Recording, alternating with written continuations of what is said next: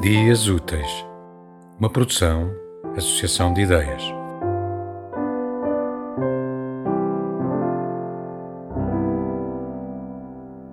Carta a Sílvia.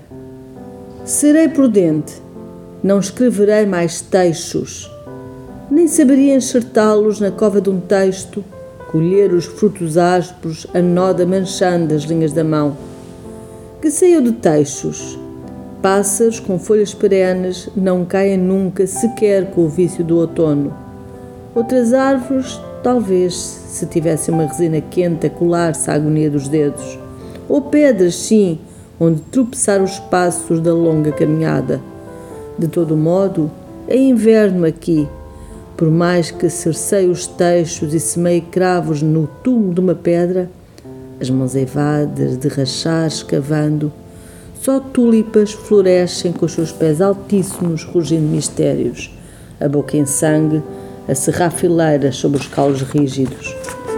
Veio, verde, teso, ereto, o chão exausto, sem uma pouca de água para amaciar a sede. Entre mim e o mundo, esta perfeita grade, cárcere de corolas ardidas, sangue farpado Fosse um roseiral a vida, não este campo de tulipas rebentando à minha passagem, poderia talvez podá-la. Uma tulipa não tem espinhos, nem a flor, lasca ferindo dentro a eclodir o rubor da cólera.